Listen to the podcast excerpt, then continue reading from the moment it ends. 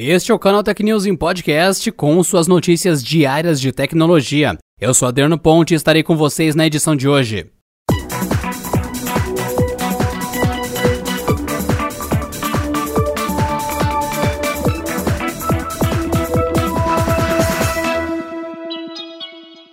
A esperança por uma vacina contra a Covid-19 é grande. No entanto, além do desenvolvimento dos anticorpos, existem outras questões burocráticas a serem resolvidas.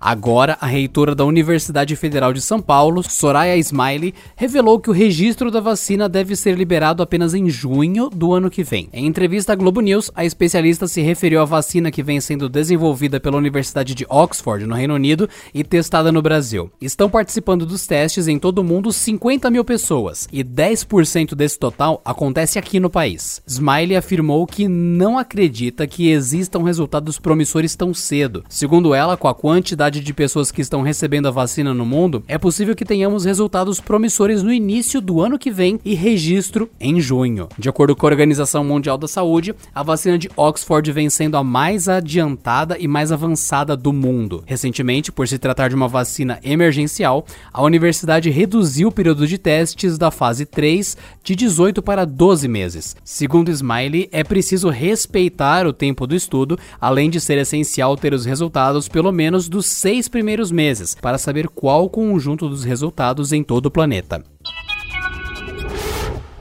A cidade de Curitiba deu início ao processo de instalação de novos validadores de passagens nos ônibus e estações tubo do município. Com a mudança, será possível pagar pelos bilhetes de transporte público com cartão de crédito ou até mesmo usando o celular, através da tecnologia NFC. O pagamento funcionará por aproximação, assim como acontece na maioria das maquininhas presentes em estabelecimentos físicos, não sendo necessário digitar a senha para completar a transação. Qualquer objeto ou dispositivo compatível com o NFC deve deve funcionar com o um novo sistema, incluindo cartões de débito e crédito, relógios inteligentes e celulares. No caso dos smartphones, o pagamento pode ser feito através de aplicativos como Samsung Pay, Android Pay ou Apple Pay. Outra novidade é a implementação de biometria facial nos validadores para identificar passageiros com direito à gratuidade. Segundo a URBS, a autarquia municipal responsável pelo sistema de transporte da cidade, a máquina deve tirar três fotos da pessoa que passaram um cartão que dá direito à passagem gratuita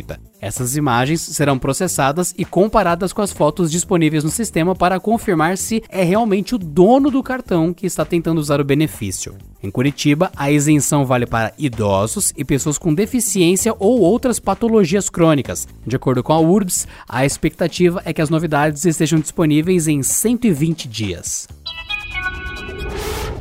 A Associação Brasileira de Empresas de Software desenvolveu em conjunto com a consultoria Ernest Young um indicador para acompanhar de perto o processo de adaptação das empresas no Brasil à Lei Geral de Proteção de Dados. Segundo o índice LGPD-ABES, os números são alarmantes. Cerca de 60% das companhias não atendem às exigências da nova lei, que pode entrar em vigor ainda em 2020. O estudo conta com informações de aproximadamente 900 empresas, das quais apenas 40 1,56% atendem aos requisitos da LGPD. Entre as empresas correspondentes, 31,8% já sofreram incidente de violação nos últimos dois anos e 75,5% realizam coleta de dados considerados sensíveis. Roraima é o estado brasileiro que apresenta melhores índices de conformidade, 72,73%. Em contrapartida, no Rio Grande do Norte, o número é de apenas 8,4%. Entre os setores, o destaque é o de bens de consumo, com 46,29% das empresas adaptadas à LGPD. As empresas de agronegócios apresentam índices de 33,47%. O setor financeiro aparece com 34,70% do índice de conformidade, sendo que 49,1% das empresas que responderam ao questionário, sendo que 49,1% das empresas que responderam ao questionário sofreram incidente de violação nos últimos dois anos, e 81,1% realizam coleta dos dados sensíveis.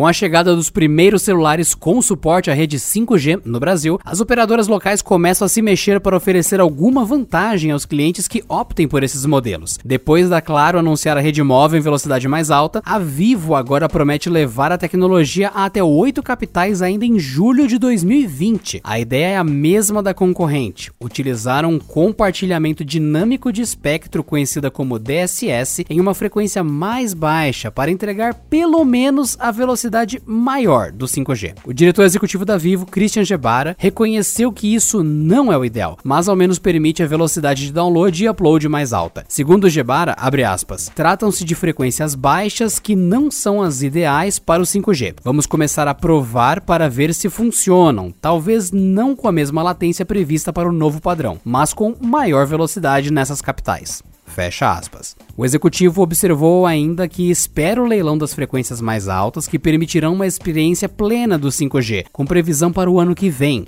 Além disso, por enquanto, apenas o Motorola Edge possui tecnologia compatível com a quinta geração de redes móveis no Brasil.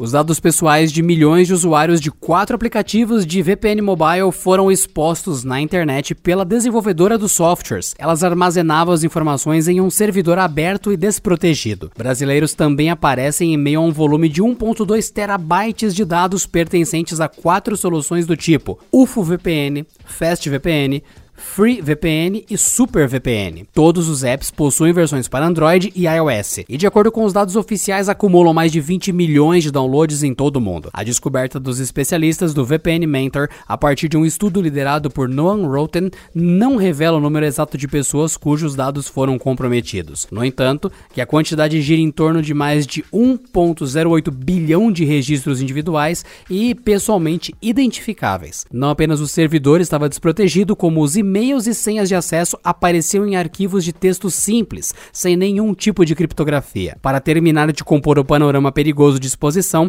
era possível encontrar detalhes sobre a conexão feita pelos usuários, como seus IPs originais e os usados para mascarar a conexão. Havia até mesmo a localização geográfica em que eles se encontram e o país escolhido para uso da VPN, em um comprometimento que é exatamente o oposto da proposta de qualquer serviço de VPN.